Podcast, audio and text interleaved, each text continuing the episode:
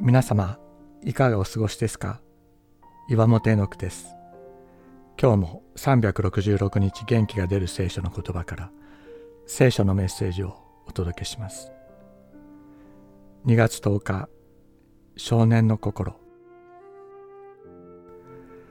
私はいつ少年の心を失ってしまったのだろう。何の能力もないのに神様私を用いてください。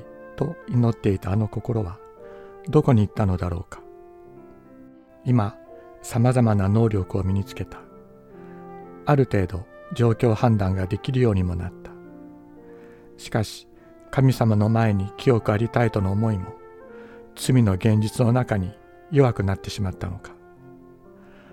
神様用いてくださいとの思いも自分の限界と目の前に横たわる大きな問題の前に萎えてしまったのか。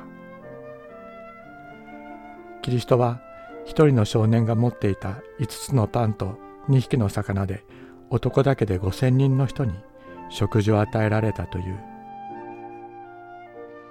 少年が持っていたパンは大麦のパン。伊賀の忍者せんべいのように硬く小さく少しずつかじることしかできないようなものだったようだ。人と分かち合うことができるような柔らかい大きなパンではなかった。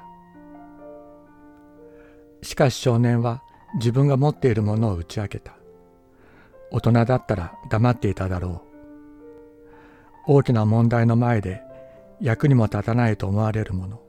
この小さな祈りこの手この足この声この心。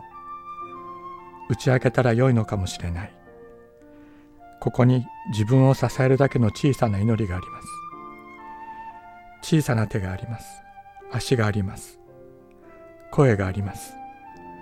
あなたが血を注ぎかけてくださった心があります。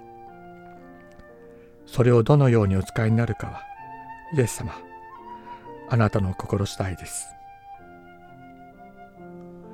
するとイエスはそれをここに持ってきなさいと言われた。